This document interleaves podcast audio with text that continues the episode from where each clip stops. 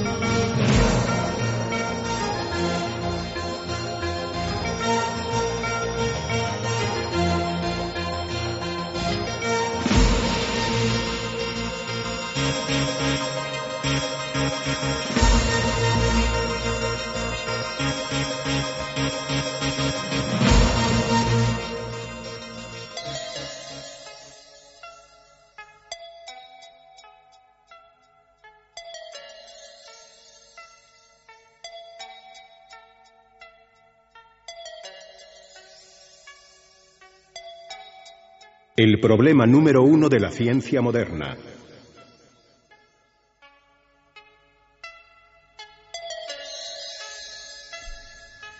Buenas noches amigos. El problema número uno de la ciencia moderna era un clásico ladillo, una sección fija en la mítica revista Mundo Desconocido que la inmensa mayoría de oyentes jóvenes no ha conocido, pero sin duda una referencia absoluta en el mundo de lo inexplicable. Lo decían así porque en los años 70 se creía eso, que el hoy casi abandonado fenómeno ovni iba a ser eso, la gran incógnita para todos los científicos. Hoy estamos en Marte, exploramos el espacio, pero de los ovnis se sigue sabiendo muy poco. Bueno, no tampoco, hay una evidencia, siguen apareciendo. Y en esta fotografía que abre la revista sonora de la semana, he querido retrotraerme a esa emoción antigua que parece que siempre resucita en el momento más inesperado. En este 2012 están ocurriendo cosas realmente singulares. Por ejemplo, la fotografía sobre los cielos de Rosario, obtenida por un fotógrafo profesional. Voy mucho más allá en torno a lo que aparece en esa imagen. Lo importante es lo que llamó el profesor Fernando Jiménez del Oso el síndrome ovni, lo que se oculta detrás, por ejemplo, de una fotografía extraña. La semana pasada, sobre la calle Fraga 821, el fotógrafo Francisco Valdez, muy respetado, muy prestigioso, se encontró con la gran sorpresa, dice él, de su vida.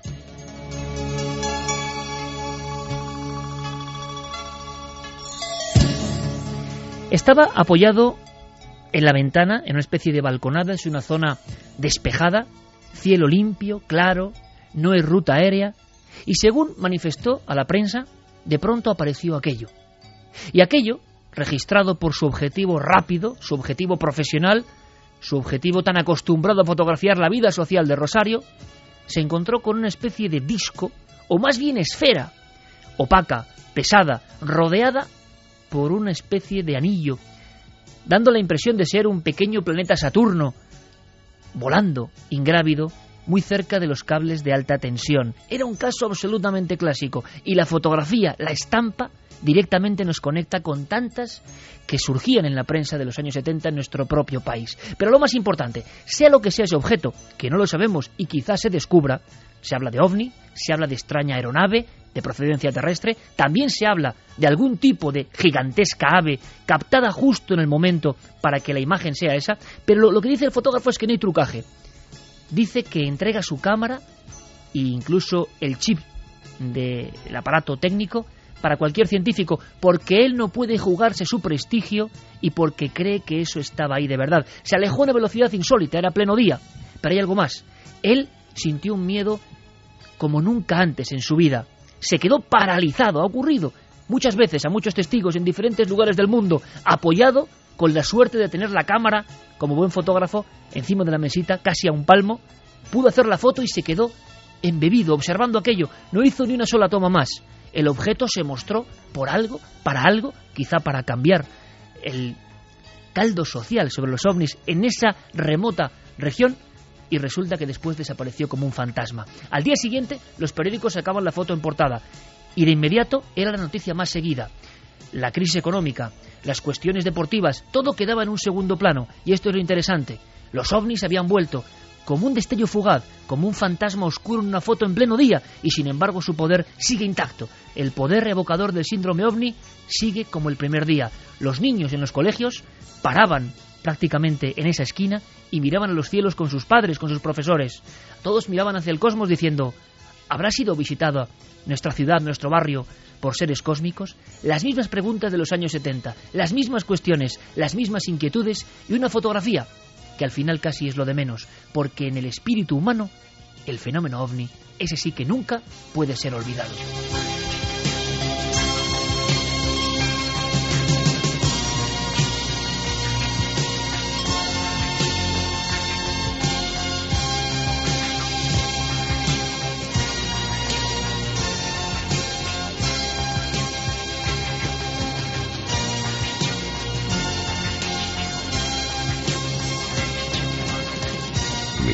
3.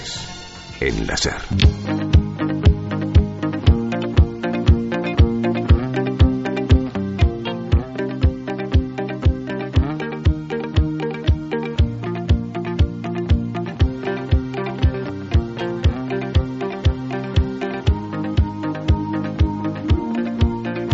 y 36 minutos. Extendemos a partir de las páginas virtuales, las páginas sonoras, las páginas inmateriales de este documento de actualidad que os queremos hacer llegar. Queremos saber lo que pasa en el mundo del misterio, amplísimo cosmos, con todos vosotros y en tiempo real. Y para eso, el mejor equipo, qué duda cabe. Carmen, buenas noches. Buenas madrugadas, Iker. Viajaremos a Japón, donde ha ocurrido algo asombroso, algo un poco oscuro. El programa de hoy tiene un tinte un poco sombrío, pero la actualidad nos lleva, nos lleva. Intentaremos arrojar la luz que haga falta para todos vosotros. Podemos en titulares comentar lo que ha pasado en Japón, que va de verdad a sorprender y asombrar a la audiencia. Pues sí, que era una curandera, una bruja, una exorcista, ha sido sometida a la pena de muerte, ha sido ahorcada por haber cometido seis asesinatos durante unos exorcismos. Pena de muerte contra una bruja exorcista en Japón ahora mismo. Y hay una gran expectación, un gran escándalo. Y hay una historia oculta que queremos contar. Otra historia oculta que se transforma casi casi en figura física, también aparecido en un lugar remoto del planeta. Una historia que ahora parece que ha renacido, oculta, escondida, simbólica, una escultura que quizá hayáis visto. Javier, una escultura maravillosa y llena de enigmas. Buenas noches. Una escultura que tiene nombre propio, se conoce como el hombre de hierro. Y es que esta semana hemos descubierto la primera efigie, estatua eh, construida eh, por el hombre sobre un material extraterrestre, sobre un meteorito. Es esta imagen. Detrás de ella hay conspiraciones nazis, hay ocultaciones religiosas y hay controversia científica. Y lo hemos sabido gracias a publicaciones importantes del ámbito eh, universitario internacional que nos han desvelado los secretos de esa roca del espacio. Hace milenios o hace un milenio alguien construyó esa extraña efigie, el hombre de hierro. Llevaba una esvástica. ¿Por qué? Santiago Camacho, quizá con las noticias más luminosas, por fortuna, más alucinantes, más enriquecedoras, que abren la frontera de los límites de lo conocido. Hablamos de tres siglas mm, claves para nuestra existencia, ADN. Sabíamos que ahí estábamos en el umbral de un mundo asombroso. Y la profecía se ha cumplido. Santi, buenas noches. Buenas noches, Iker. Pues igual que uno de los grandes misterios del universo es la materia oscura, dentro del ADN también había materia oscura. Había una gran porción, más del 80%, que no se sabía para qué servía. Se atrevían algunos a llamarlo ADN basura. Y ya hablaremos de, de si es tan basura o no. Pero lo cierto es que gracias a la investigación de un proyecto multinacional en el cual España también ha participado, ese misterio se ha desvelado y nos abre la puerta de un futuro maravilloso, de un futuro en el que cada vez más tendremos control sobre lo que nos pasa, sobre las enfermedades que padecemos y sobre el futuro que queremos para nuestros descendientes. Y sobre todo, Santi, una incógnita que se abre. Y es, en toda esa perfección extraña, ¿cabe solo el azar? ¿O los científicos o algunos de vanguardia se están dando cuenta, examinando el ADN, que parece que hay, que hubo algo más? Y por supuesto, en la última hora, en la tercera hora, tendremos nuestra dosis eh, habitual. En este caso, hay que decir, Javier, tenemos, buenas noches compañero, Buenas noches, Iker. un testimonio mm, de una familia, una familia que está viviendo todo tipo de fenómenos. Fenómenos hoy. Vamos a viajar a un punto concreto de España donde el misterio eh, no solo está atemorizando a esa familia, también a los visitantes que acuden allí a visitarlos y, y desde luego no solo está atemorizándolos, sino que además en noches como la de hoy el misterio ha llegado a cobrar forma.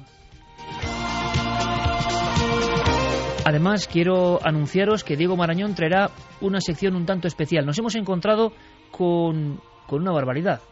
Espero que no sea cierto.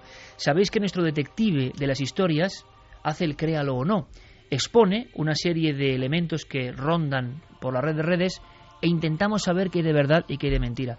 Recibíamos un mail de un fiel oyente y televidente de vuestro programa hace tiempo y no quiero dejar pasar la oportunidad de decir que hacen un trabajo increíble. Esto es muy bonito. Ahora, lo que cuenta después, lo que cuenta después, y mira que tenemos ya aquí, entre todos, bastante callo en todo esto, nos ha hecho palidecer. Es una historia que nos lleva a África. Y es una historia que nunca habíamos escuchado. Es una historia, y valga la redundancia, que realmente, ojalá, no sea real. Pero puede que haya elementos que sean absolutamente cotidianos. Esa historia la desarrolla Diego Marañón en vivo con todos vosotros y como no sabemos qué es, queremos investigar en tiempo real. Comenzamos. Milenio 3, dossier informativo, actualidad en tiempo real.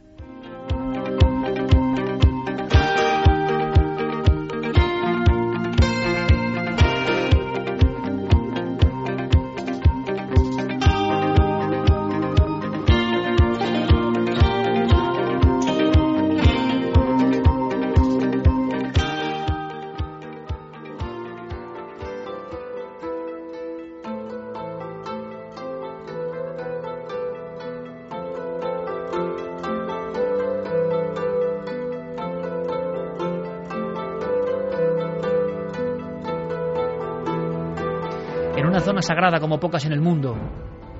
Alguien ideó una figura diferente a todas las demás, única. Lo ha dicho Javier Sierra. Todavía hoy con respeto le llaman el hombre de hierro. ¿Qué tiene que ver aquí la esvástica, los nazis, la ocultación, la conspiración, los meteoritos, los dioses que llegaron desde otro lugar lejano del espacio? ¿Por qué ahora tenemos la fotografía de ese ser poderoso que está sentado, reclinado o que parece iniciar una extraña danza, grabado en un material durísimo que no es de este mundo. ¿Por qué lo hicieron? ¿Qué secreto hay ahí? Hay quien dice que es una señal, una señal que aparece precisamente ahora. El mejor diseccionador de esta historia es Javier Sierra, que la ha seguido con mucha atención. El hombre de hierro. ¿Cuántos secretos en torno a esta pieza, Javier? Cuéntanos, por favor. La primera pista la daba esta semana, como decíamos antes, la revista Meteoritics and Planetary Science, eh, cuando publicaba los resultados de su investigación sobre este objeto arqueológico. Un objeto que llevaba ya años en, en Alemania, en una colección privada, y que en 2007 se hizo público, fue subastado, y eh, ahí diversas universidades pudieron entrar a valorarlo y a ponerlo bajo el microscopio por primera vez. La historia de este objeto es eh, realmente singular. Lo que se sabe con certeza a raíz de, eh, en fin, de estos análisis científicos que se han hecho públicos esta semana, es que el material sobre el que está construido es material extraterrestre. Se trata de una curiosísima combinación de hierro, cobalto, níquel, con trazas de cromo, galio y germanio, y que eh, se ha podido identificar con un meteorito muy concreto que se, se descubrió en 1913 eh, por parte de buscadores de oro en un río que se encuentra entre Mongolia y Siberia dentro de una región, de una, de una comarca rusa, ¿no? de muy difícil acceso. Esto, ojo, no es ningún guion cinematográfico. No, no lo es. Esto parece tiene... propio de Indiana Jones, pero es, ha pasado realmente. Todos Exacto. los datos son reales. Sí, sí, esto es así. Es decir, eh, parecen los elementos de un buen guion, eh, porque eh, la historia, fíjate, nos lleva desde un laboratorio en el año 2012 a unos buscadores de oro en 1913 que descubren ese meteorito. Ese meteorito tiene nombre propio, se conoce como el meteorito Shinga, y ese meteorito Shinga eh, es una piedra de unos 60 kilos de peso eh, de esa aleación eh, que no es de este mundo. No es el único que hay sobre la superficie de la Tierra, porque esos mismos científicos han descubierto otros fragmentos de rocas que tienen el mismo origen cósmico, como el llamado meteorito Jova en Namibia, que pesa 60 toneladas, o el meteorito Willamette, eh, que se descubrió en Estados Unidos y que pesa 15 toneladas. Bueno, alguien, y este es el caso que nos va a llevar a esta reliquia arqueológica, alguien en el pasado remoto, no sabemos exactamente cuándo, encontró ese meteorito Shinga en este río de Mongolia. No sabemos cuándo, Javier. Se habla de mil años la construcción. Pero es eh, hipotético. No se sabe. Exacto. Puede ser mucho más antigua. Puede ser mucho más antiguo. Alguien encuentra esta roca, segmenta un fragmento de aproximadamente unos 11 kilos, 10 kilos eh, y 600 gramos de peso, eh, lo talla pese a la dificultad, puesto que es un material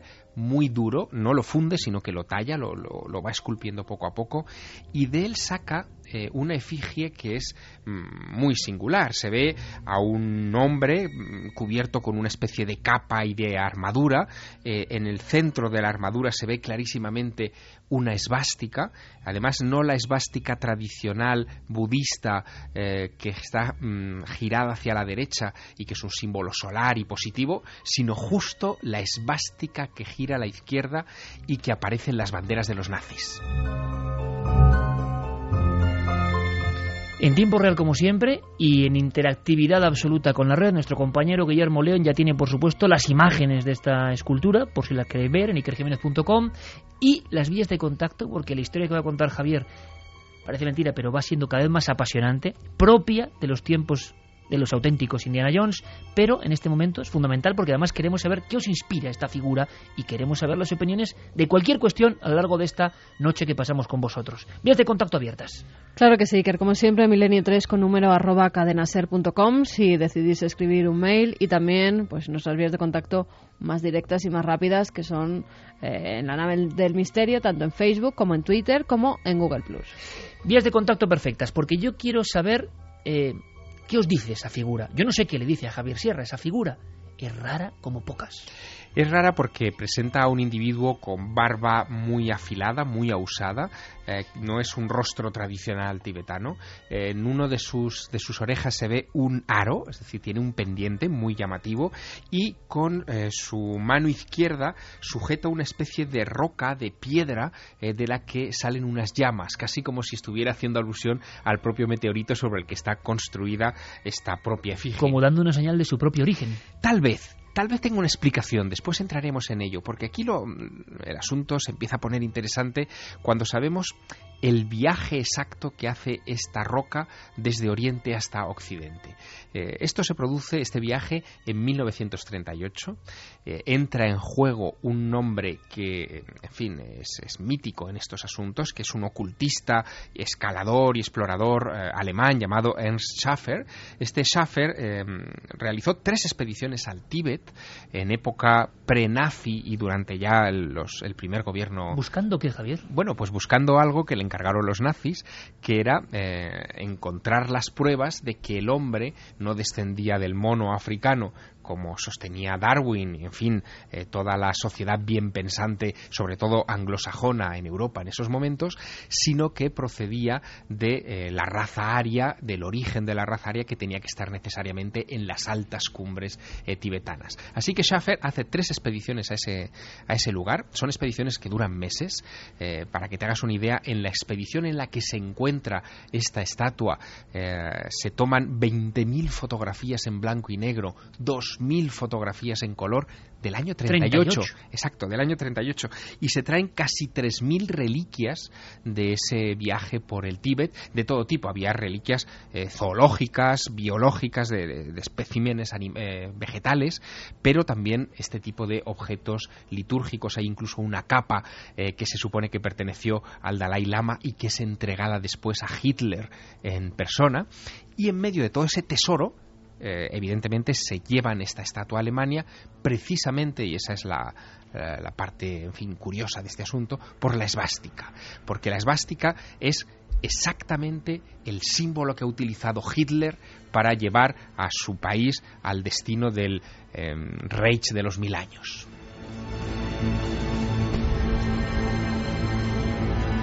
Con Fermín Agustí y Noel Calero, al que damos la bienvenida más afectuosa, nuestro querido capitán en los mandos, y vean qué música, vean, vean porque casi se puede ver, y sientan qué música acompañando las palabras de Javier Sierra, se me pone la carne de gallina, lo digo mucho últimamente, pero es la verdad, con esa unión repentina, ¿no?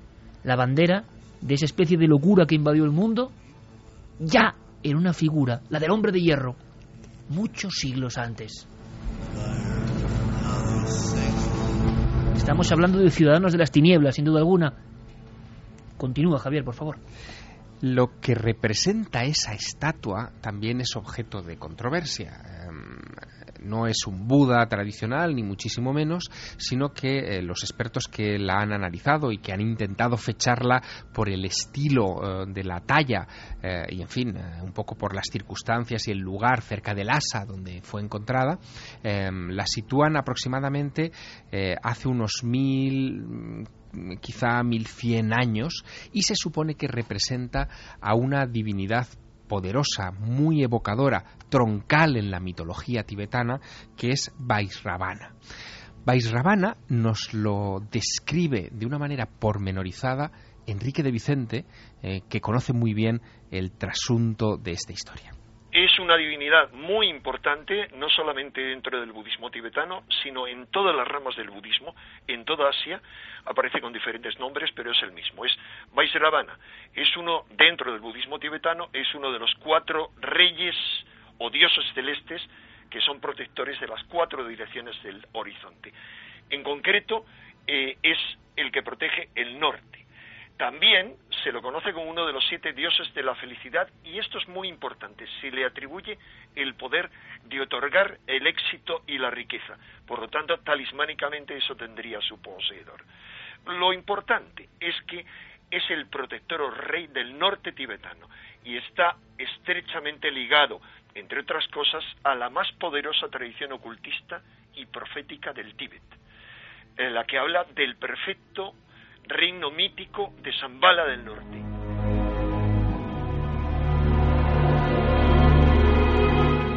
Pongámonos en situación, una reliquia que transmite por la efigie que se ha tallado en ella prosperidad, riqueza, poder sobre la naturaleza, sobre los elementos, eh, y que había sido tallada por algún tipo de culto hace unos mil años en el Tíbet, cae en manos de los nazis que se la llevan a la Alemania previa a la Segunda Guerra Mundial y la ponen en el entorno de Heinrich Himmler, que es el gran mago negro, el, creador, digamos, y el impulsor de las SS, y el que eh, incluso premiará a Ernst Schaffer, al, expedicionario, al que ha conseguido esa reliquia, donde hay una esvástica que demuestra que ese símbolo tiene por lo menos mil años.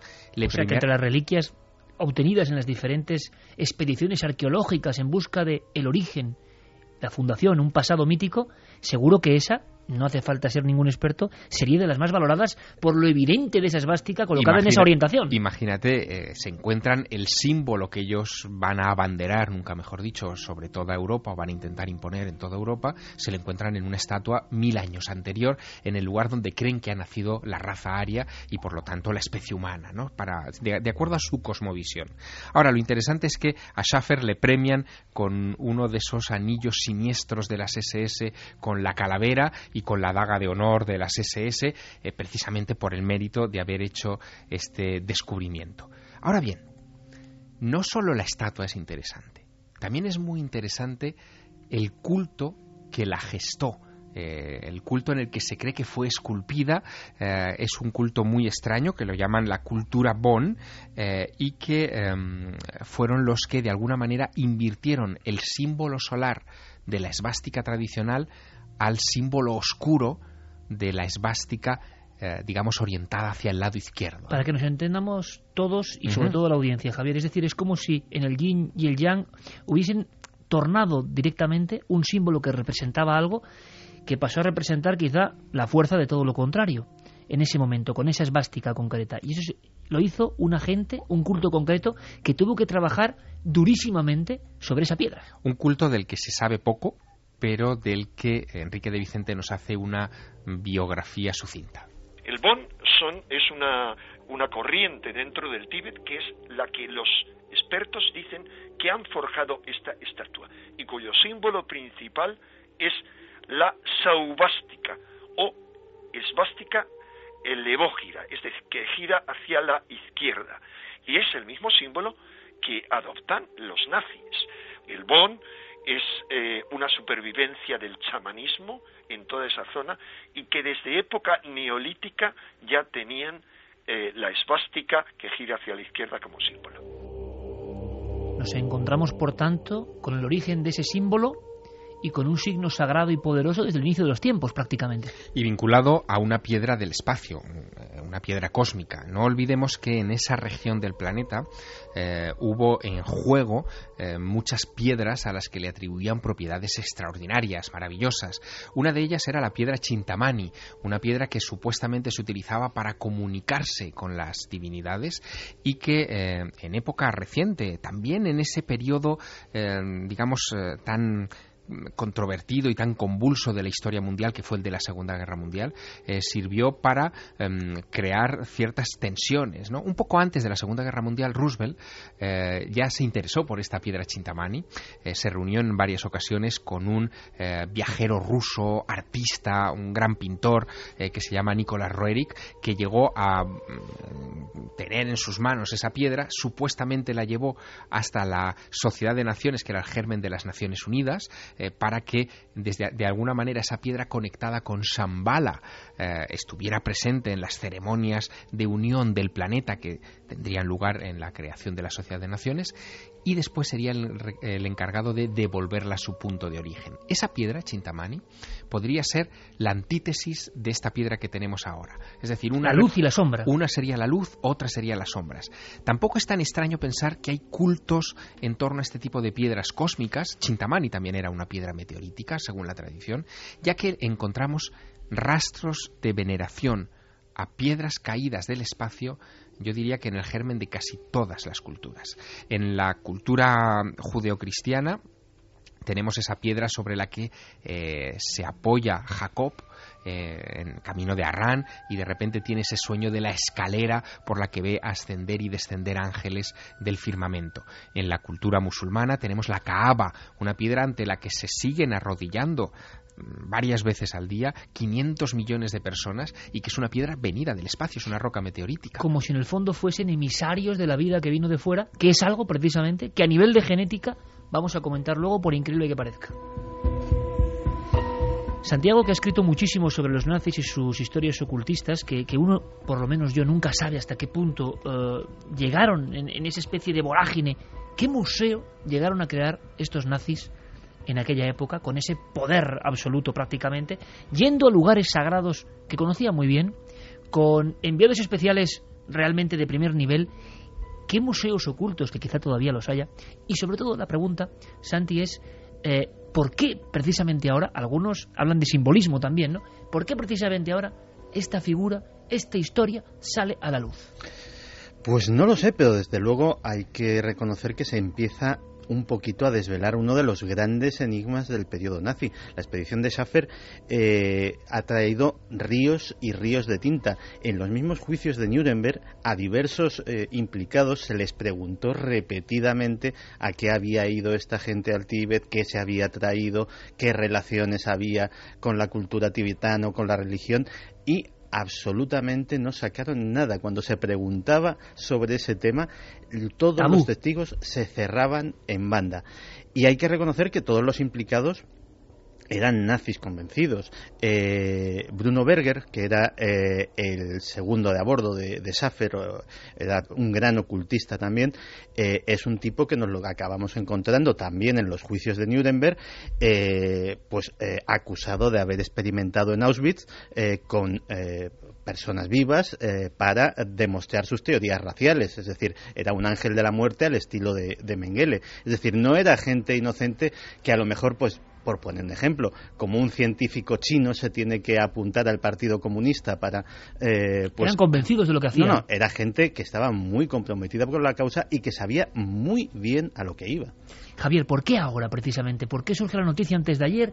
¿Por qué esta escultura, hablo de simbolismo, de repente mira a través del Internet y de los periódicos de todo el mundo a, a toda la humanidad? ¿Por qué surge ahora una pieza que ha estado perseguida, oculta, escondida Bueno, corre un rumor, pero de momento es solamente un rumor, un chascarrillo de Internet que es difícil de, evaluar en estos momentos, que dice que una de las razones por las que eh, se han interesado estas universidades por el análisis de esta piedra es para, mm, de alguna manera, dar carta de credibilidad a un supuesto guion que estaría realizando en estos momentos, escribiendo eh, George Lucas para Steven Spielberg de cara a la quinta entrega de Indiana Jones. Hombre, la verdad es que tiene todos los elementos de una película de Indiana Jones, no cabe duda, pero yo creo que más bien eso es un rumor.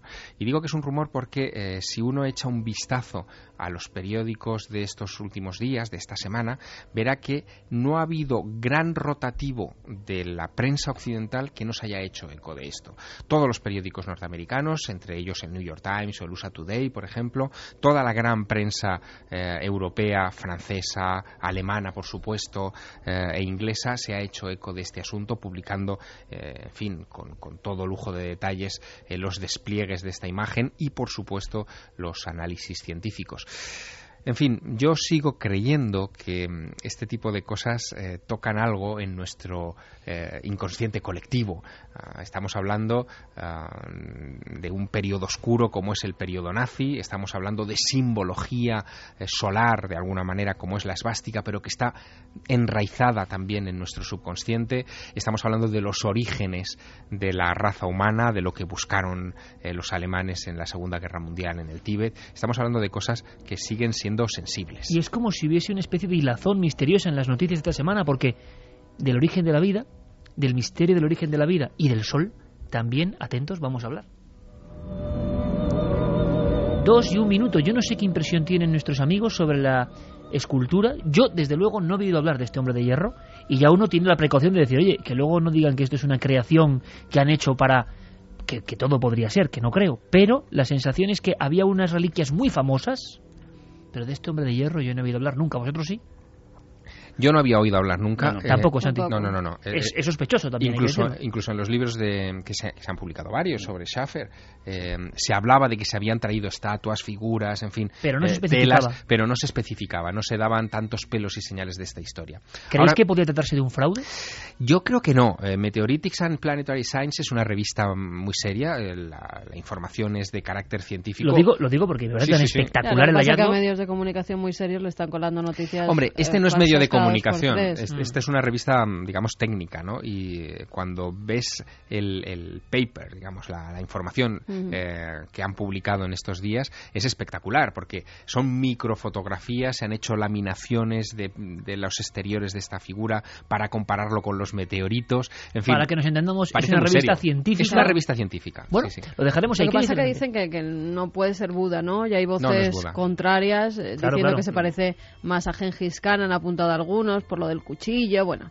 Se ha dado todo tipo de teorías. No es, Buda no es, evidentemente. Es este, probablemente es este Vaisravana eh, que nos contaba Enrique de Vicente. O podría ser el rey del mundo. O podría ser. Que era uno, uno de los objetivos que tenía la expedición de Schaffer. Contactar con esta criatura mítica, a quien ellos identificaban con el rey pescador, con la figura occidental equivalente, y contactar con este gobernante de Shambhala, que sería el dirigente secreto Los nazis querían contactar con una entidad divina que creían que residía allí. Es que eh, no nos olvidemos de que el budismo no era ni mucho menos algo ni desconocido ni ajeno en la Alemania de entreguerras. Había muchos grupos de estudio, había eh, grupos que directamente practicaban el, budismo como religión y era muy popular porque lo consideraban precisamente como algo propio de la raíz aria. Entonces todas estas, eh, todas estas leyendas tibetanas las conocían muy bien y las conocían muy bien porque era una cultura que estaba mm, que había entrado desde el final de la Primera Guerra Mundial muy fuerte me parece una historia de verdad, como decíamos, de un guion cinematográfico que surge de repente, se asoma esta figura que puede ser el rey del mundo,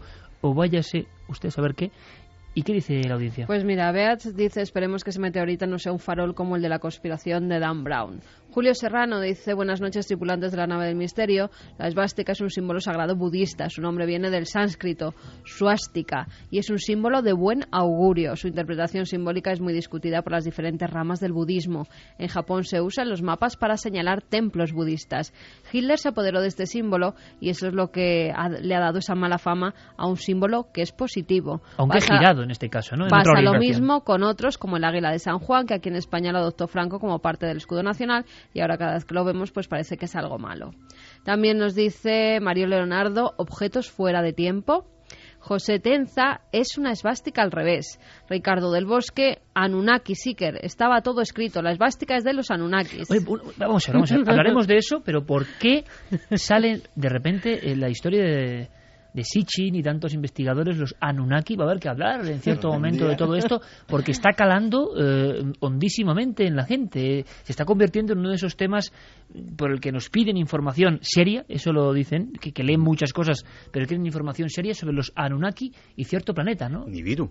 Y de hecho, eh, ahora mismo, si se hace una búsqueda en Internet, eh, el, tema del planeta X o Nibiru es, eh, es recurrente, es cíclico, cada X tiempo surge y ahora mismo precisamente estamos en un pico, o sea, estamos, eh, no sé si será por el 2012 o, por qué.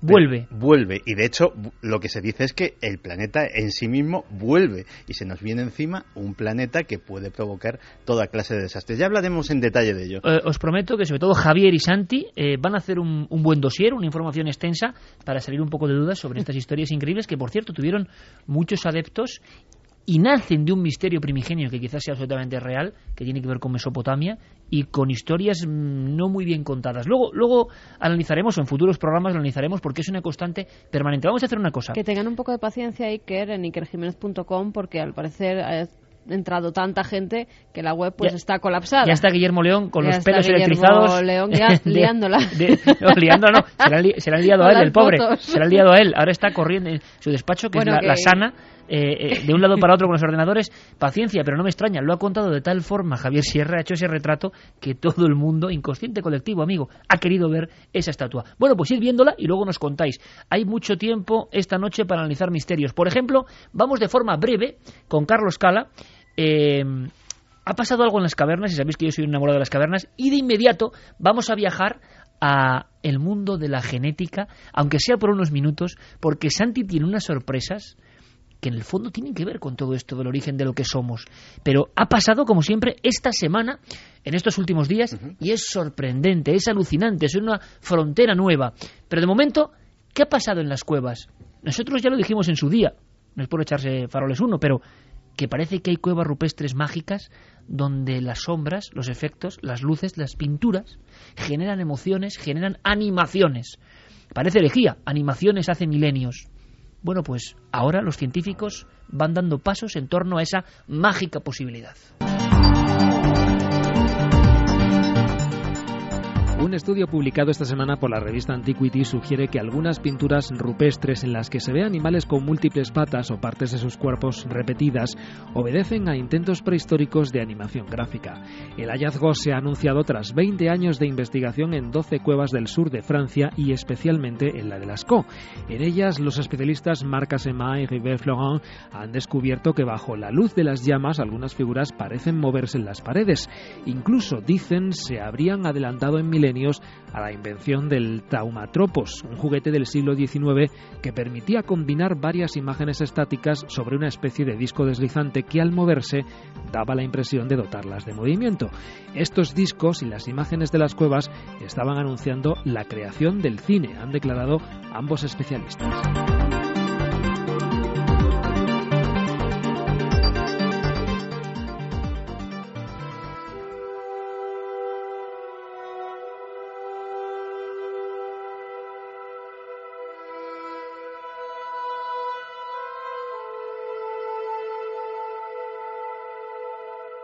En los límites del conocimiento.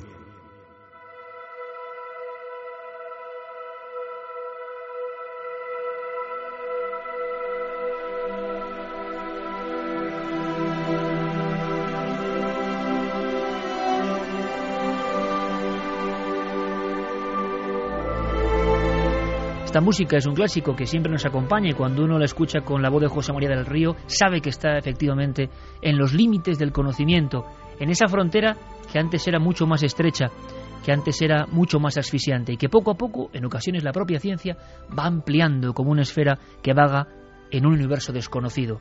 ADN. Se están descubriendo algunas cosas que darían para muchos libros de pura ciencia ficción.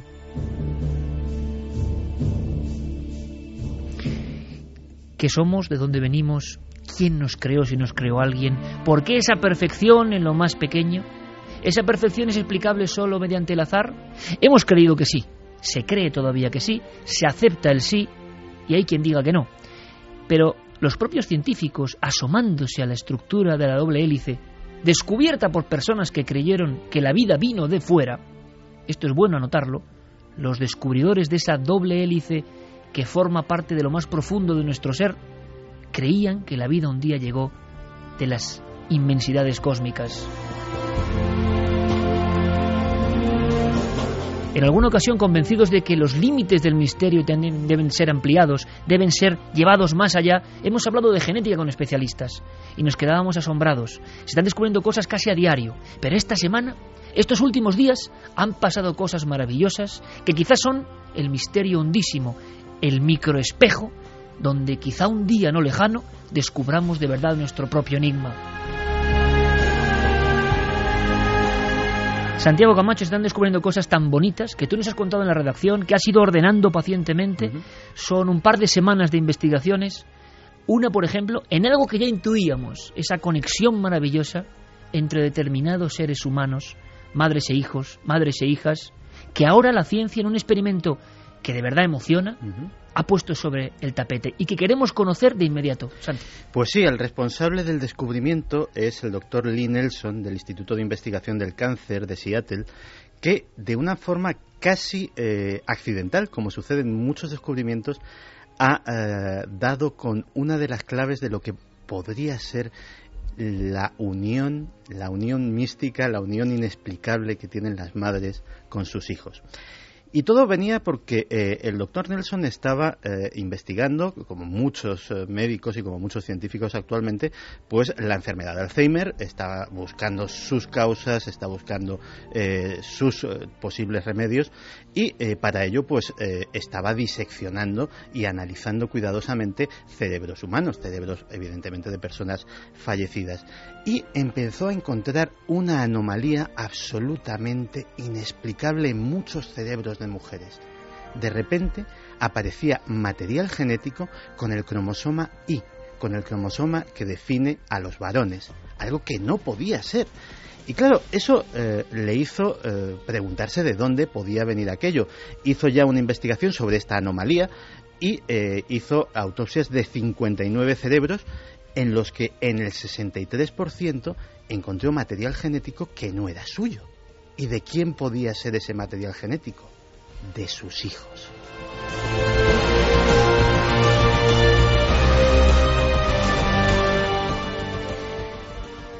Ese 63% de mujeres conservaba lo que parecía material genético, partes, secuencias del código genético de los hijos que habían tenido a lo largo de su vida.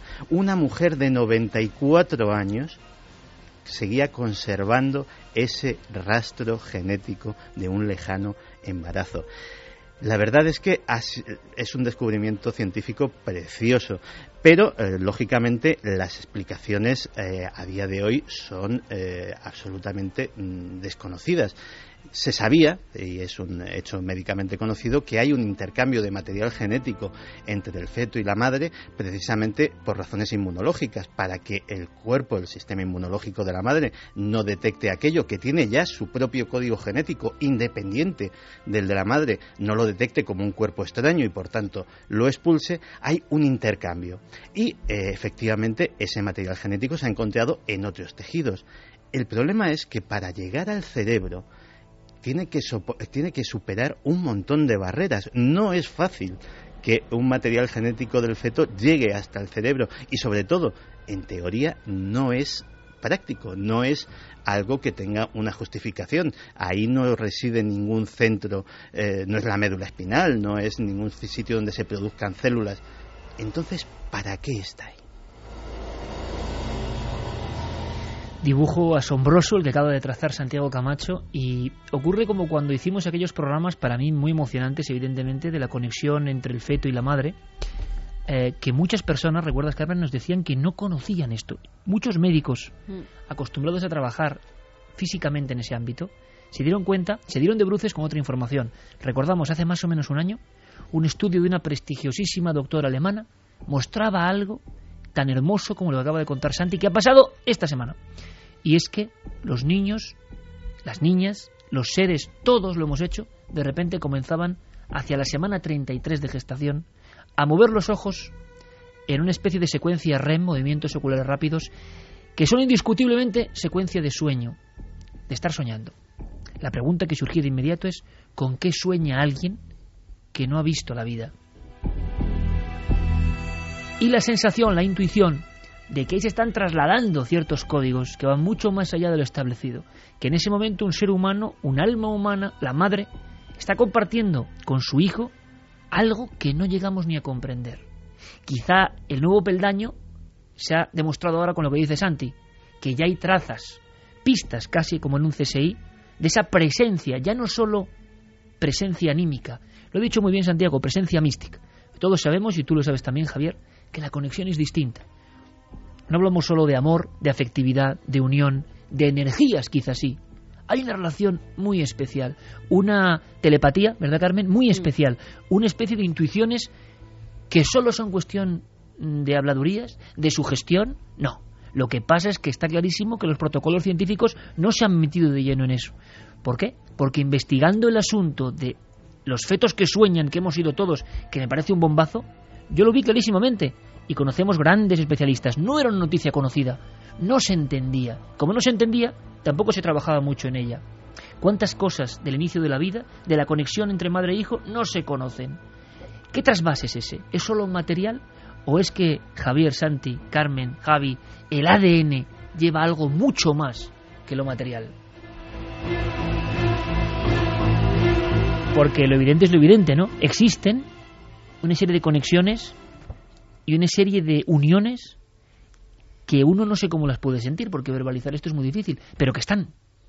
Sí, además, eh, numerosos casos ha habido de madres con sus hijos lejos y que les estaba pasando algo, estaban teniendo un accidente. Y se activaba algo. Y se activaba algo y sabían que a sus hijos les estaba pasando algo. Ahora mm, con la noticia que da Santi, científicamente se puede probar parte de esa extraña conexión que no se sabía cómo identificar. Yo recuerdo, y abrimos el debate porque yo creo que esta noticia lo merece, y por supuesto con las opiniones en la nave del misterio, en nave del misterio, en Facebook, Twitter y demás, y el correo electrónico, porque esto es muy interesante y recogimos muchos casos en su día.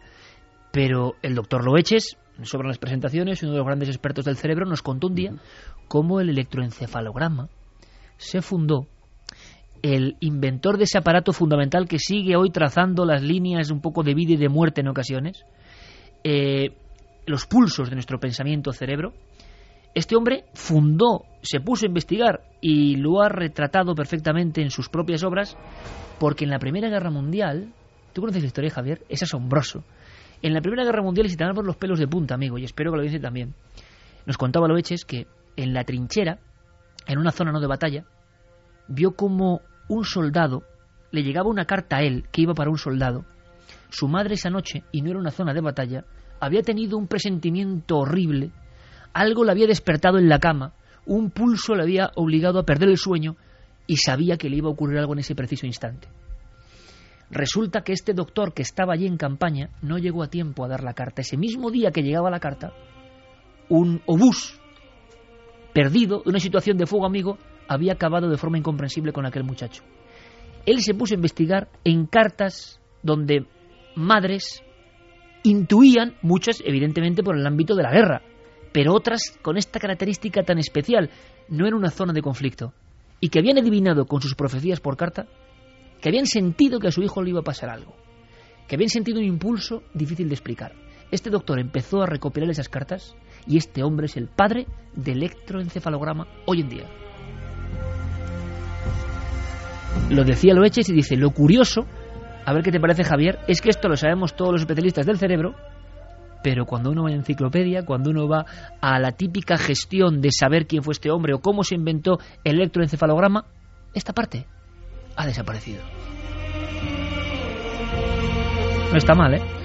No está mal y cuántas historias hay parecidas, ¿no? En la historia incluso de, la tecnología más cotidiana eh, que tenemos a nuestro alrededor. Por ejemplo, eh, me has hecho recordar eh, los, los, tubos de las televisiones, ¿no? El, el, famoso tubo de vacío de las televisiones hasta que se inventaron las de plasma. En realidad el invento fue consecuencia del intento de Edison y de otro grupo de personas por tratar de materializar espíritus de los muertos a través de esa especie de eh, vacío que podían generar dentro de, una campana de cristal. Es decir, que el propósito, lo que animó ese descubrimiento que después se derivó hacia la televisión, hacia lo práctico, era una inquietud espiritual o una inquietud trascendente. Bueno, pues ahora vayamos, hagamos la prueba a la Wikipedia o a cualquier enciclopedia que ya aparece en arqueología, ¿no? Y veamos qué dicen de la televisión. Estoy seguro que ese ánimo de los emprendedores que la fundaron no aparece por ningún lado. Y es que vivimos en esa sociedad que ha eliminado absolutamente esa conexión con lo mágico. Y la conexión continúa, Santi, porque hasta ahora hemos aprendido de memoria que en el ADN existe una parte que era ADN basura. Eh, uno dice, la naturaleza me parece que es bastante sabia. En mi opinión, sus engranajes tienen tal coherencia que a mí, como soy muy ignorante, me asombran. Los sabios dicen que no, que todo pertenece al azar, pero a mí me siguen asombrando. Hasta ahora se hablaba de ADN que no valía. Y uno dice, en esta ingeniería tan precisa que es la realidad, ¿algo no va a valer?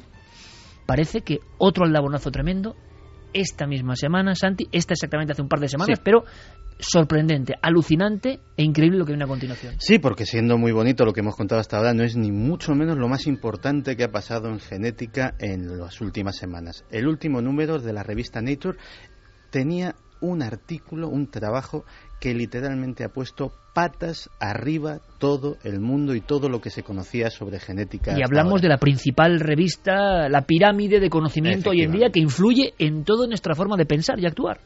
Pues bien, eh, como sabíamos, eh, cuando se culmina el proyecto Genoma, se descubre que realmente solamente había un 2% del genoma, un 2% de nuestros genes que tenían una función conocida, básicamente expresar proteínas.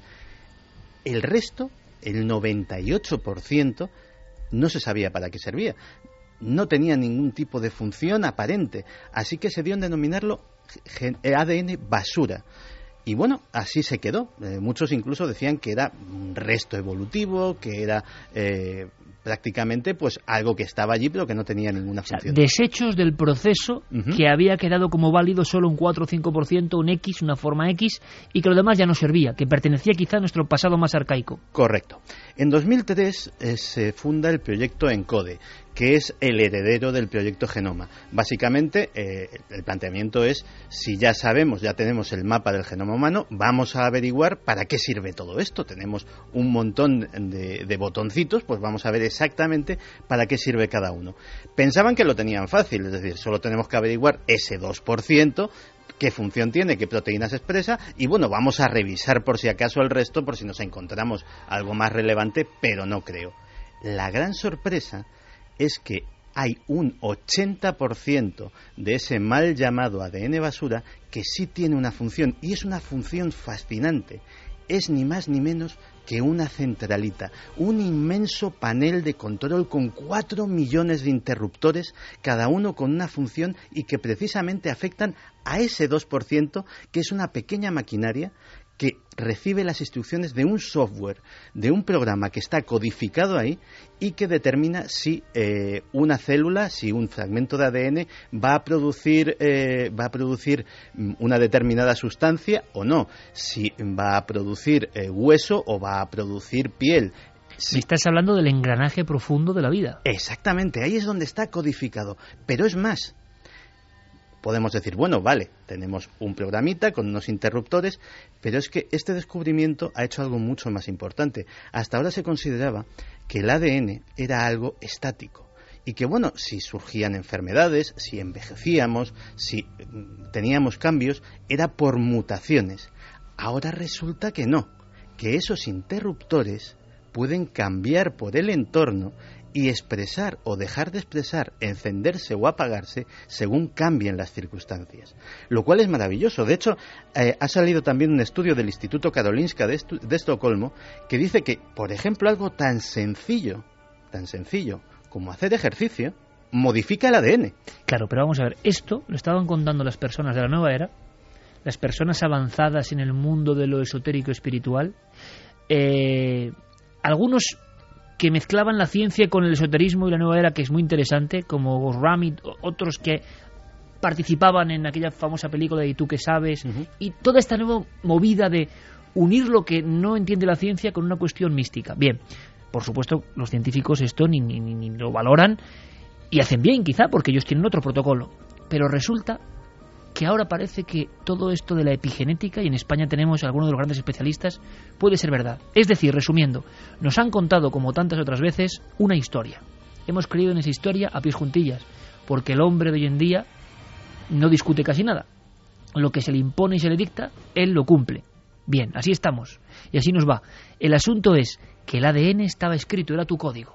Si tu padre había tenido ciertas enfermedades, tú eras propenso, evidentemente, y así será puedes tener ciertas enfermedades. Y resulta que hay una serie de personas, y en vanguardia muchos que tienen que ver no con la ciencia, sino con lo espiritual, que aseguraban que nuestra mente positiva, nuestra alimentación, el entorno, todo lo que respiramos, el ejercicio, puede llegar a condicionarnos, dice, bueno, sí, la grasa del cuerpo, adelgazar, frivolidades. No, no. El ADN, nuestro yo más profundo, nuestro yo más mínimo, la esencia de nuestra alma puede variar.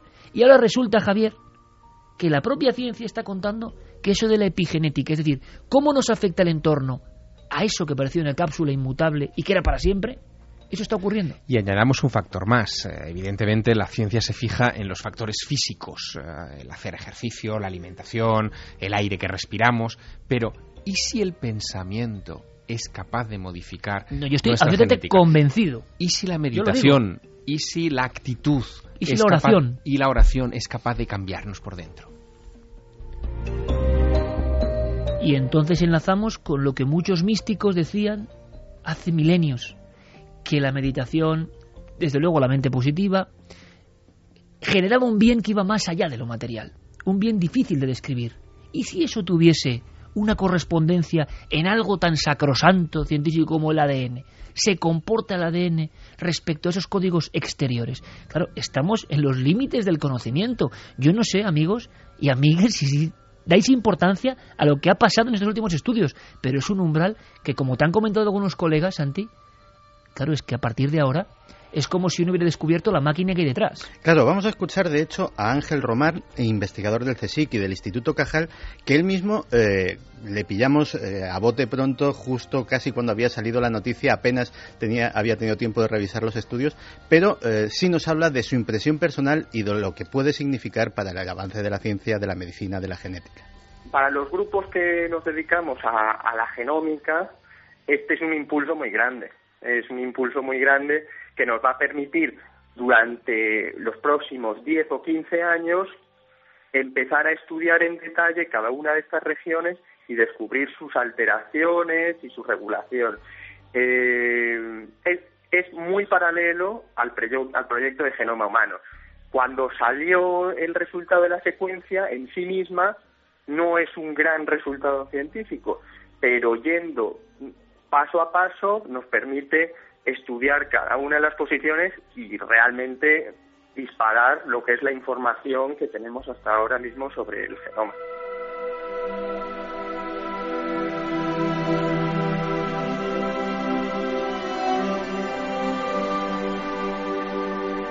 Claro, hemos multiplicado por 50 lo que sabemos o lo que o la posibilidad de saber sobre el genoma humano. ¿Y qué podemos saber? Pues por ejemplo, antes se creía que cuando eh, surgía una enfermedad, sobre todo una enfermedad de raíz genética, lo que mutaba era el gen que producía la proteína. Pero ¿y si simplemente está mal colocado el interruptor que lo controla? Enfermedades como la diabetes, el lupus, la esclerosis múltiple, la artritis reumatoide, y son las que ahora mismo se cree que hay esperanza de averiguar dónde está el eh, interruptor y cómo variarlo, podrían desaparecer en cuestión de apenas un par de décadas. Pero si me permites, y, entramos en el debate en cualquier instante, yo voy un poco más allá. Antes de entrar en el mundo de las sombras y lo que ha pasado en ese contraste que es milenio, ¿no? Me decía Javier Sierra, mientras escuchábamos al doctor, que es curioso, ¿no? Pero llevamos una hora y todos todas las citas, todas las revistas son científicas y no por ello deja de ser misterioso. Nosotros nos hemos empeñado, tenemos, hemos comulgado para contaros la actualidad. Es nuestra promesa y yo espero que entendáis y lo estamos percibiendo el mensaje.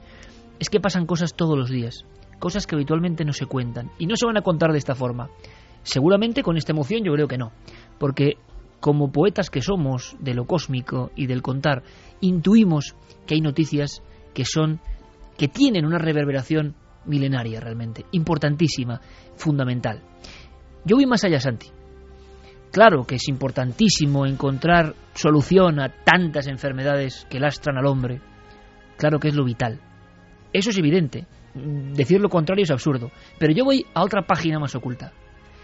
¿Estará ahí la prueba de la influencia del pensamiento sobre la materia? ¿La influencia de lo espiritual sobre lo físico?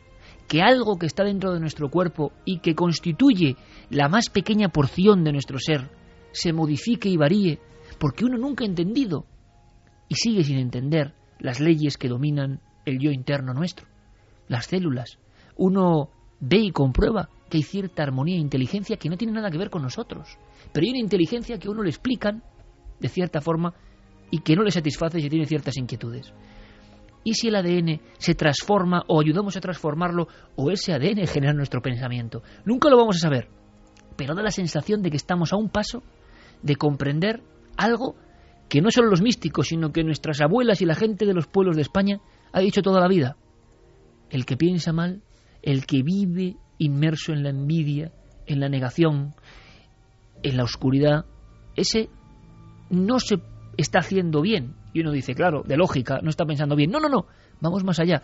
Luego enfermó, puede que enferme o puede que no, pero hay algo en su cuerpo que estoy seguro que va a otra velocidad, a otra dimensión, que funciona de una forma diferente de esas otras personas que vemos que son buenas personas y hay algo que transmiten, hay una luminaria, hay un algo que transmite.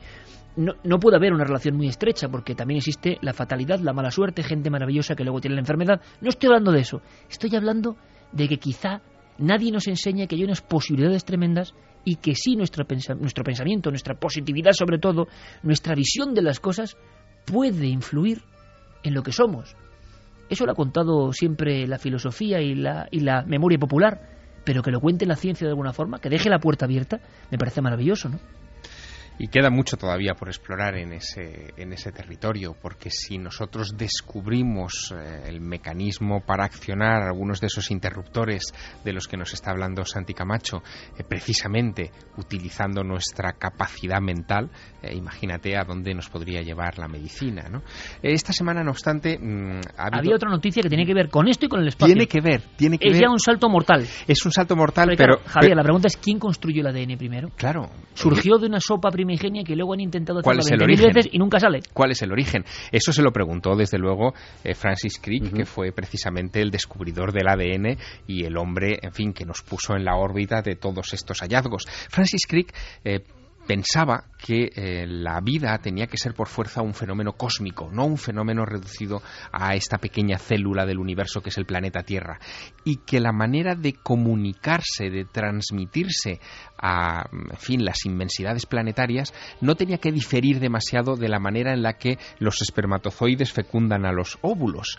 Eh, Santiago cuando nos hacía em, la introducción a todo este maravilloso asunto en el sumario del programa comparaba, por ejemplo, el ADN basura, esto que llamaban ADN basura, con eh, la materia oscura. Que es una especie de analogía maravillosa, bueno, digna pues de Camacho, claro. Claro, no, no, pues esto eh, se ha puesto también sobre la mesa esta semana con algo que se está celebrando y del que, en fin, los medios de comunicación españoles se han mantenido extrañamente al margen, extrañamente. que es el Congreso Europeo de Ciencias Planetarias en Madrid. Un congreso que ha reunido a las principales luminarias de la investigación planetaria del planeta, o sea, del mundo, eh, que ha tenido incluso a Charles Bolden, que es el eh, director de la NASA, esta semana en la capital de España y del que apenas se ha mm, visto nada en los informativos ni, ni, ni en las noticias, y donde se ha estado debatiendo de eh, algo que Francis Crick planteó.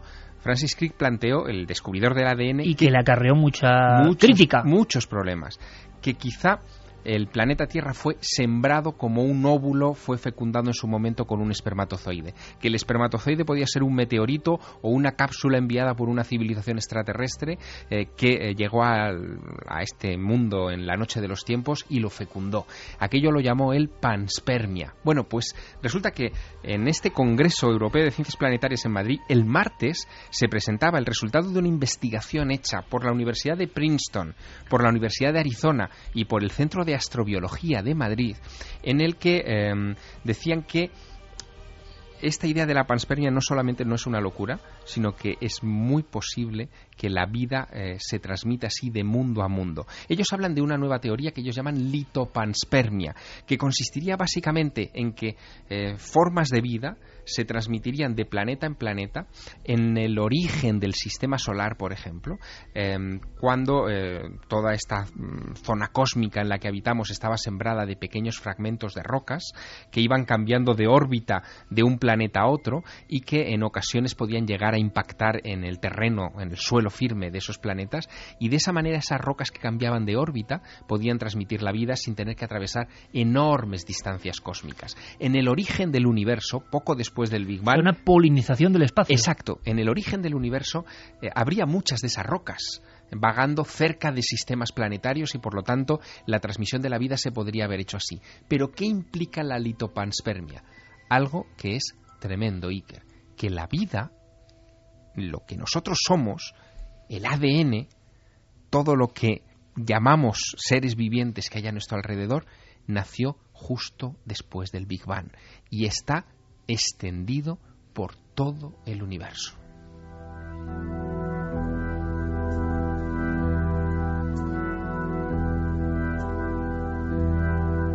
Ahora a las 2 y 35 y es la magia de la radio, nos hemos quedado mirando todos a las orillas del océano cósmico que decía Carl Sagan, intentando encontrar nuestro lugar de procedencia. Se habla de la perfección de ese ADN. Una perfección que en este hombre que somos soberbio, nos incluimos, conocedores del mundo, ¿por qué no hemos vuelto a crear vida? Cuando parece todo a nuestro alcance, la incógnita sigue siendo la misma, en la vida y en la muerte. Todo nuestro poder, toda nuestra tecnología, todo nuestro logro no alcanza ni siquiera a asomarse a una de las dos fronteras. Pero la estructura del ADN se ve con una perfección, con una limpieza, no la entendemos. Nos quieren contar y nos quieren decir, y yo lo he comentado en alguna ocasión y casi me matan, compañeros y amigos, científicos a los que respeto y admiro, pero es una herejía brutal que a mí no me parece tanto.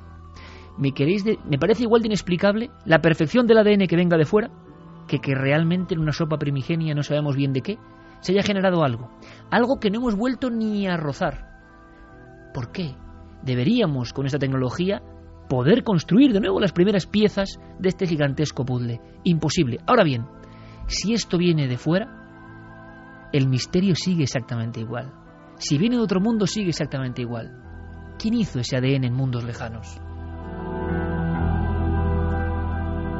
Ahí está el gran debate que un día tendremos, sin duda alguna. Vamos a hacer una cosa. Bueno, por cierto, eh, ¿qué opinaban nuestros amigos, nuestra audiencia, sobre el tema del ADN, sobre el tema de esa conexión madre-hijo, sobre lo que ha estado contado pues mira, Santiago? Cristian Miguel dice increíble la noticia sobre la epigenética, mm, lo de que tu forma de pensar, etcétera, puede cambiar tus genes. Parece que no, pero eso es bastante profundo. Pensad en ello. Raquel Apellidos dice es increíble, pero eso que estáis diciendo ahora mismo de cambiar la genética me lo dijo mi acupuntor hace tres años cuando me detectaron NF1. Yo me lo tomé a chiste, pero me dijo, cuando seas feliz se te curará todo. Y a mi pregunta, con cierto sarcasmo, claro, también me cambiarán los genes. Me respondió, por supuesto, pero tienes que ser feliz para lograrlo. Empieza. Quiero aclarar que aparte de acupuntor es médico, tiene la carrera de medicina. Qué interesante frase, ¿eh? qué, qué, rotunda ¿eh? y qué impactante. Susana dice apasionante y emocionante el tema del ADN que están tratando en Milenio 3. Helen, cada vez estoy más segura de que hago bien no creyéndome todo lo que dicen los científicos. Susana, algo tan simple como hacer ejercicio modifica el ADN. ¡Wow! Borja Fernández, desde luego la teoría de la panspermia es más creíble, pero el mayor inconveniente de esta teoría es que no resuelve el problema inicial de cómo surgió la claro, vida. es lo que, acabamos, lo que acabamos de plantear. De todas formas, ojo, Tania ¿eh? decía también que meditar modifica el ADN, que ella medita y a largo plazo que ve cómo Claro, ¿y va qué- modificando la cosa. ¿qué conexión hay entre conciencia, consciencia y ADN, no? Es un mundo vastísimo, un mundo que solo empezamos a hollar y que nosotros como club de locos inquietos lo que hacemos es trasladar esas incógnitas. Pero por favor, yo no estoy de acuerdo con una cuestión. Eh, cada vez hay que hacer menos caso de los científicos. No es cierto tampoco, porque muchos de estos científicos son los que están logrando estas, estas epopeyas. Y muchos de estos científicos, como personas, hay de todo, como periodistas y como investigadores del misterio, ni os cuento. Es decir, estas personas también se la están jugando y están abriendo abanicos eh, y cuentan con sus críticas y con sus persecuciones. Ejemplo, Francis Crick, premio Nobel, descubrió el ADN y dijo que fuimos sembrados por extraterrestres. Claro. Sí, porque él dio una vuelta de tuerca a aquella historia y además de plantear la historia de la panspermia, habló de panspermia dirigida. Es decir, que en algún momento quizá una civilización extraterrestre, tecnológica, eh, pudo haber sembrado el planeta Tierra de vida, igual que nosotros, como comentábamos la semana pasada, quizá pudimos haber sembrado accidentalmente Marte con, microorganismos con este Curiosity. Mm, claro, claro, exactamente. Es decir, no hay que renegar de la ciencia, ni mucho menos. Es que la ciencia va creciendo y seguramente muchas cosas los científicos irán llevando eh, el conocimiento hacia ellas. Lo que sí ocurre es que hay determinadas formas de pensamiento, yo no diría científicos, formas de pensamiento que son como un escudo y que no quieren que sepamos nada de esto. Y aquí hay una, una buena respuesta a veces para el ser humano. Ese consejo del acupuntor me parece fantástico. De hecho, no hay nada más a científico que los prejuicios y esas formas de pensamiento que todos sabemos a quienes nos estamos refiriendo están precisamente cargadas de eso, de prejuicios. Y posiblemente los que más presumen de su rigor científico son los que deberían hacerse mirar esa eh, viga en el ojo propio en vez de esa paja en el ojo ajeno. Tenemos ejemplos maravillosos, lo hemos comentado el doctor Lovechis y tantos otros. Hay una vanguardia y hay personas que, como científicos, y yo aquí parto una lanza a su favor, tienen necesidad personal de saber. No se van a contentar solo con lo que les han dicho y van un poco más allá, pero son valientes. Vamos a hacer una cosa. 3 menos 20 es momento de, de, bueno, de meternos en las sombras. En la tercera hora, por favor, atentos porque Diego Marañón trae una historia, tenemos los testimonios y necesitamos vuestra ayuda además porque Preferimos pensar que es una leyenda urbana, ¿eh? preferimos pensar que es leyenda urbana, pero hay algunos datos que, vamos a poner sobre la mesa. Es un tema macabro, eso sí. Este no le va la zaga, es la realidad. Acaba de ocurrir eh, ejecución de brujas. Claro, esto nos lleva a Zugarramurdi, ¿no? a historias antiquísimas. ¿Será posible que esta misma semana haya ocurrido esto?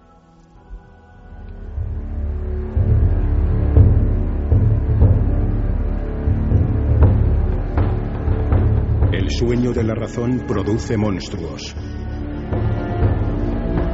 Ya lo dijo Francisco de Goya, ¿no? Eh, las tinieblas, la oscuridad, bruja, Japón, exorcismos, muerte y ejecución. Cinco pivotes sombríos para algo que acaba de ocurrir. Pues sí, que esta misma semana eh, se acababa con la vida de Shashiko Eto, era una señora de 65 años que se había dedicado a realizar exorcismos, había sido como una especie de curandera. Esta mujer era una mujer normal, se dedicaba a vender cosméticos por las casas, hasta que alguien empezó a decir que tenía ciertos poderes para curar. Ella se lo creyó, creyó que además eh, esos poderes eh, eran divinos, hasta tal punto que creía curar a la gente. Eh, a su casa llegaban cientos de personas pero eh, cuando empieza a realizar los exorcismos es cuando empiezan los problemas. En Japón hay una forma de exorcizar que es eh, dando palos a la gente directamente, con una serie como de baquetas gruesas, como los nunchacos que utilizan en las artes marciales, pues parecido a eso. Así se cree que, pues propinando golpes a la persona, esos demonios salen fuera del cuerpo. Bueno, pues entre 1994 y 1995 esta mujer hace muchos exorcismos, pero en seis de ellos acaba con la vida de las personas. Mata a cuatro mujeres y a dos hombres. Además, los asesinatos no son tan claros como solamente un exorcismo.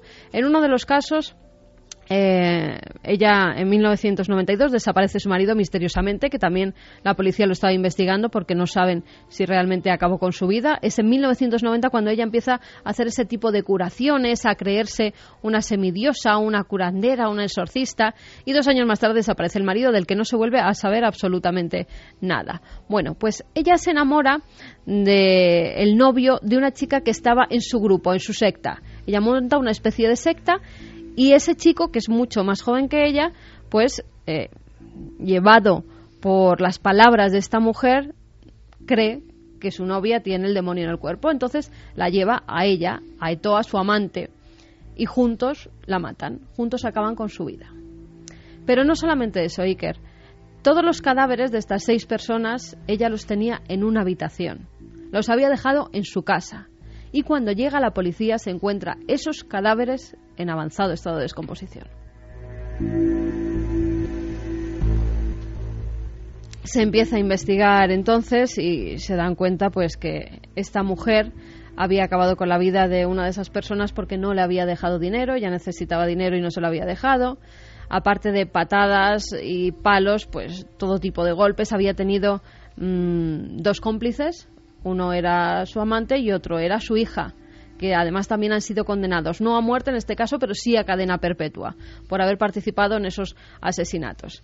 Y bueno, lo que podemos decir de esta mujer, que es la primera ejecución de una mujer en 15 años, eh, aún hoy hay 131 reos en el corredor de la muerte en Japón, pero si quieres, si quieres, antes vamos a escuchar las palabras de Juan Antonio Sanz. Juan Antonio Sanz es periodista y ha estado viviendo muchos años en Japón y conoce perfectamente la cultura japonesa. Él nos habla de los exorcismos allí los métodos que utilizaba era una de las maneras de exorcismo que se utilizan todavía en Japón y era el golpear a, las personas. Algunos de estos, de estas, digamos, víctimas del, exorcismo habían sido enterradas por, ellos mismos, los, las habían hecho desaparecer. Ella era la jefa, de, la líder de una, de una secta eh, no, muy, no muy grande, de carácter budista, eh, que se asemeja mucho a otros tipos de, de sectas que en el pasado pues también han protagonizado eh, sucesos como este. Me estoy acordando ahora mismo de, de, lo que sucedió en agosto del 2011 y quizá incluso fue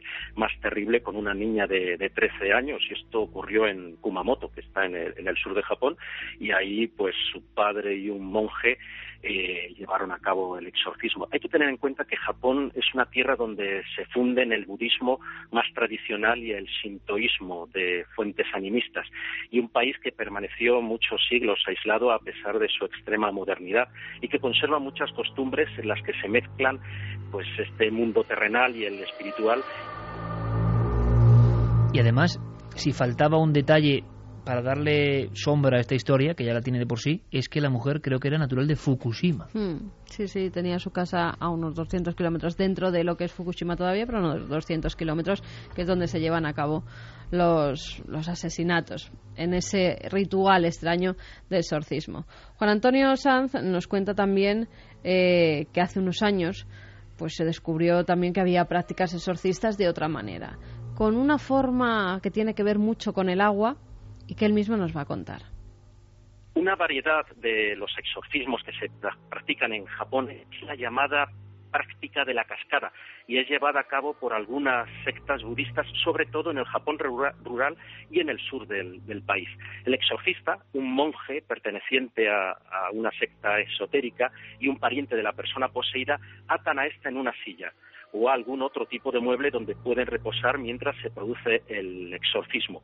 El monje eh, posee y, toma en ese momento un, bastón de madera con anillos de metal que causan un sonido especial y único que, según afirman, espanta a los malos espíritus. Pues bien, tras atar al paciente y encender un tipo especial de incienso, el pariente de este, o el monje, que recita unas sutras budistas en el proceso, arrojan sobre él o ella cubos de agua o le lanzan agua a presión con una manguera. En este último caso, la víctima del exorcismo puede perecer asfixiada al no ser capaz de inhalar el, el aire, como sucedió con esta niña de 13 años en Kumamoto en el año 2011. Es ese contraste ¿no? entre el país de los ordenadores, el país de las pantallas de plasma y de los grandes servidores electrónicos y de repente que existe se cohabita de alguna forma con, este mundo sombrío. Hemos hablado, Fermín Agustín lo ha hecho con compañeros de, de Amnistía Internacional mm. que han seguido muy atentamente esta historia. Hay historias tremendas, ¿eh? que no vamos a entrar en ellas, de algunos presos que, por ejemplo, llevan 40 años condenados a muerte. 40 años es una historia de un libro, es la de este hombre. el preso que más tiempo lleva en el corredor de la muerte y no ha sido. Un tipo que lleva 40 años en el, en el corredor de la muerte esperando y se ha vuelto loco. Pero, ¿qué saben de la historia de esta mujer? Eh, pues se sabe que ha sido ahorcada, como hacen en Japón cuando han cometido un delito de asesinato. Hacía 15 años que no se mataba a una mujer. Hacía 15 años, sí, que no se mataba a, una mujer. eh, ya llevan en lo que vamos de año 12 reos que, que han sido condenados a la pena de muerte. Y además se sabe que el 85% de la población japonesa apoya la pena de muerte y aseguran que es necesaria. Por eso hemos hablado con Carlos de las Heras, el responsable de Amnistía Internacional España contra la pena de muerte, que nos comenta cómo es la ejecución en Japón. Pues eh, en Japón las ejecuciones eh, habitualmente se llevan a cabo por ahorcamiento en unas cámaras eh, cerradas a las que no tiene acceso nadie más salvo el personal encargado de llevar a cabo estas estas ejecuciones. Y además todo lo que rodea al propio proceso de la ejecución es bastante bastante espeluznante porque por ejemplo no se avisa a los familiares de las víctimas incluso no se llega a avisar a los propios condenados de su de su ejecución simplemente el día de antes o la mañana de antes eh, estamos eh, están siendo avisados de que van a ser de que van a ser ejecutados. De los ecos maravillosos y esperanzadores, que es lo que importa del ADN, bueno, es el contraste, es la luz y la sombra, y es el ser humano, ¿eh, Javier? Esto está ocurriendo ahora mismo, está pasando. Ahora, sonaba, yo recordaba qué impresión tuve al tener en el plató hace unos años a Terele Pávez, que creía conectar, la gran actriz española, con la última condenada española al garrote vil, Pilar Prades Santa María, la envenenada de Valencia. Qué fuerza, qué impresión provocó en España el agarrotamiento de una mujer, pues ha pasado esta semana en Japón con una bruja exorcista. Vamos a quitar un poco de tiniebla y qué mejor forma, antes de la cuenta atrás, que también tiene lo suyo, Fermín Agustí, interconexión ¿eh? dentro de de nuestra querida pecera milenaria, la gran nave. Fermín, ¿qué me quieres decir a las 12.50? Hola, buenas noches, Iker. Eh, nos comunicaba ahora mismo Guillermo León que Milenio 3 es trending topic en Twitter. Muchas gracias. Nos gusta escucharlo, ¿verdad? Está muy bien, está muy bien. y, sobre todo, disculpas ¿eh? a la audiencia si alguna de estas seis noticias le parece tan, les parecen tan tremendas, tan, tan, tan bizarras, pero es que están ocurriendo ahora mismo. Ahora, lo que yo no sabía, hay formas de plantearse una noticia Pobre mujer, porque la han ejecutado. Pero claro, lo que hizo ella, yo no sabía, tenía seis cadáveres en el armario. En el armario no, tenía seis cadáveres en una habitación. Ahí los había dejado y, y, además porque los encontró la policía, porque si no esta mujer sigue haciendo este tipo de rituales y sigue asesinando a gente, con lo cual es que llevaba muchos muertos detrás de ella. lleva ¿eh? del síndrome de Diógenes un poco lejos. un ¿eh? poco lejos. Hay una plaga, aunque sea brevísimamente, Javi, de, exorcismos últimamente. Sí, a mí me parece sorprendente y esto es una apreciación personal, pero parece Puro 2012, que hay, ¿eh? Sí, parece que hay épocas de nuestra historia en las que existen estos boom de casos similares. En España, por ejemplo, en los años 80 solo hay que hacer la prueba de ir a las hemerotecas y ver eh, decenas de recortes dedicados a exorcismos. Recuerdan Almería, dos en un solo mes, eh, casos de extraños ritos en cementerios de toda la península. Y ahora mismo, en el año 2012, eh, los oyentes solo tienen que hacer la prueba de buscar en las noticias la palabra exorcismo o la palabra posesión y van a ver cómo cada semana aparecen unas cinco o seis noticias en Perú, Colombia, Argentina y no hay que irse muy lejos. En Murcia, recientemente, un caso también parecido. Yo me pregunto, ¿tendrá esto que ver con la crisis generalizada de valores? Buen apunte, Javier. 2012 y de repente algunos temas que tienen picos y valles como todos y que el tema de exorcismos está ahí. ¿Qué se habla de en torno, qué se habla en torno al Sol, qué se habla en torno a las mm, fuerzas que vienen del astro rey y que han sido importantes en los últimos años. Hay una atención especial. Claro, ahora con España inundada, esto del Sol, pero es que el Sol sigue, parece que porque no haga buen tiempo, el Sol no sigue ejerciendo su poderosísimo fulgor. Han pasado cosas y cosas que han llegado ni más ni menos que a la política. Política 2012, tormentas solares, sí, sí, lo vamos a contar. Quedan 83 días para el fin del calendario maya. Las autoridades españolas empiezan a tomarse en serio, al fin, el desarrollo de un plan de prevención de riesgos ante futuras tormentas solares. Lo hemos sabido esta semana. La Comisión Mixta para la Unión Europea del Congreso de los Diputados ha dado luz verde al proyecto de redacción de un protocolo que garantice la distribución de energía eléctrica y las telecomunicaciones en caso de grave tormenta solar. La idea ha partido del Grupo Socialista y defiende la conveniencia de establecer una norma europea única de actuación ante una hipotética situación de apagón total como la que podría provocar una tormenta solar como la que los científicos esperan para el periodo 2012-2013. Estados Unidos ya tiene en marcha un protocolo similar y países de nuestro entorno como Francia, Reino Unido, Alemania, Holanda o Bélgica también.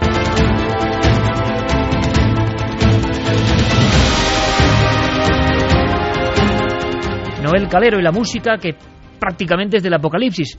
Esperemos que no, claro que sí. Pero, qué curioso, ¿verdad, Javier? Esto no es habitual. Que No un político habitual. se meta, bueno, mm, a intentar hacer protocolos que suenan a muy lejano.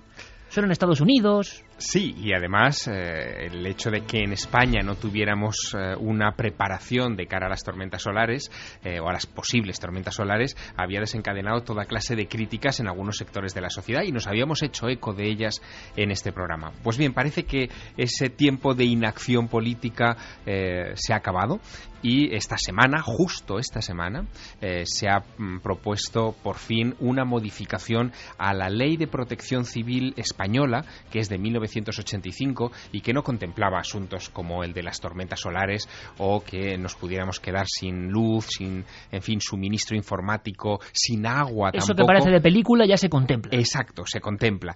Y fíjate, hemos logrado localizar al diputado que ha puesto en marcha esta iniciativa. Es un veterano diputado socialista eh, canario, eh, se llama José Segura, y él, eh, en fin, ha sido el encargado de introducir toda esta terminología que parecía propia de los apocalípticos o de programas nocturnos como Milenio 3 en el hemiciclo y ha recibido una, un, yo creo que incluso un inesperado apoyo de todos los grupos parlamentarios que han dicho que sí, que efectivamente hay que modificar eh, los protocolos de actuación ante una eventual eh, catástrofe o, bombardeo solar y esto es como eh, el propio José Segura eh, nos contaba que había presentado esta propuesta al Congreso. Yo quise poner de manifiesto en mi intervención en representación del Grupo Parlamentario Socialista en ese debate que se produjo en el seno de la Comisión Mixta para la Unión Europea, que primero que sería conveniente que, digamos, el conjunto de los países de la Unión Europea, a través, a través de la Comisión, eh, pues elaborase una norma eh, preventiva, analizase eh, qué efectos traería consigo una hipotética tormenta solar y qué habría que hacer. Hemos pedido la elaboración por parte de la, comis- que la Comisión Mixta para la Unión Europea en española en representación de la Corte General Española, lo dirijamos al Parlamento Europeo por un lado y por otro lado a la Comisión, diciendo, oiga, actívense, no se tomen esto la broma, eh, en fin, desde la perspectiva de la protección civil global, elaboren protocolos y, y desde luego un auténtico mecanismo eh, preventivo y de defensa, ¿no? No se lo tomen a broma y sobre todo, Javier, un político español, no se tomen a broma eso del viento solar. Exactamente, eh, porque eh, el propio José Segura nos contaba de qué habló específicamente ante esa comisión que recibió, como decíamos antes, el apoyo de todos los grupos parlamentarios porque entienden que como ha sucedido ya en Estados Unidos, en Bélgica, en Holanda, en fin, en tantos lugares, el asunto hay que tomárselo en serio y hay que prevenir antes que curar. Hemos hablado concretamente de el viento solar. ¿Qué entendemos por viento solar? Entendemos como tal, digamos que ese conjunto que fluye permanentemente del Sol en emisión continua de partículas cargadas eléctricamente, protones, electrones, núcleos de, de- de helio, eh, que constituye el llamado viento solar. Pero en ocasiones este viento tiene unas dimensiones tales, se ve perturbado por la liberación explosiva en la atmósfera de miles de millones de toneladas de esas partículas, que en pocas horas puede dar lugar bueno, a una tormenta que se propaga por todo el sistema planetario y que, mire usted, mm, aunque parezca ciencia ficción, en el año 1989, en una zona del Canadá, concretamente en el área de Quebec, produjo, produjo una paralización de toda aquella zona. Político español elevando la propuesta de protección contra las tormentas solares. Esto que parecía eso propio de, no sé, programas como este, 2012, efecto Carrington, eh, peligro del sol, y de repente, oye, unanimidad en algo. Unanimidad en algo Sí, sí, por parte de los partidos políticos. es- ya era hora, ¿no? Ya, ya era hora. Menos mal parece que... Más nos vale. Sí, sí, parece que se han enterado de que este es un asunto serio. El mismo incidente que nos contaba el, el diputado José Segura eh, de Quebec del año 89 fue tremendo.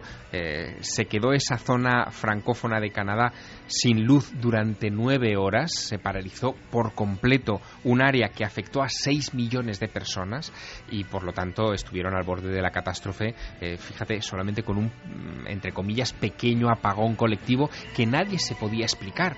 De repente los generadores dejaron de, de, en fin, de, de suministrar energía eléctrica porque la había absorbido esa lluvia extraña de protones. Y es curioso porque los efectos de aquella tormenta se detectaron incluso en San Francisco, es decir, en el sur de los Estados Unidos, donde de repente hubo barrios enteros, tú imagínate la escena, en la que los portones automáticos de, de los garajes de las casas adosadas de muchos barrios se abrían y se cerraban sin control por el efecto precisamente Del sol. de esa ola solar. Bueno, lo dejamos con esa escena maravillosa y terrorífica de Javier Sierra, y es que a veces el hombre, hasta los políticos se dan cuenta que somos nada en mitad de la nada y hay que mirar un poco más allá, no las cuestiones tan cotidianas, ¿no? Tormentas solares, bueno, pues eh, en el Parlamento Europeo, ni más ni menos. Santiago Camacho, compañero, y Javier Sierra, que ha sido un honor como todas las semanas y que mañana nos vemos en la tele, ¿de acuerdo? Pues hasta mañana. Hasta pronto. Un abrazo, compañeros. Javier, tú te quedas porque vamos a hablar de esa otra parte que, que en fin, mm, digna de pesadilla, sinceramente, pero que ha ocurrido y que ha llegado en un mail. Todo eso y mucho más en Milenio 3, a continuación, después de las noticias.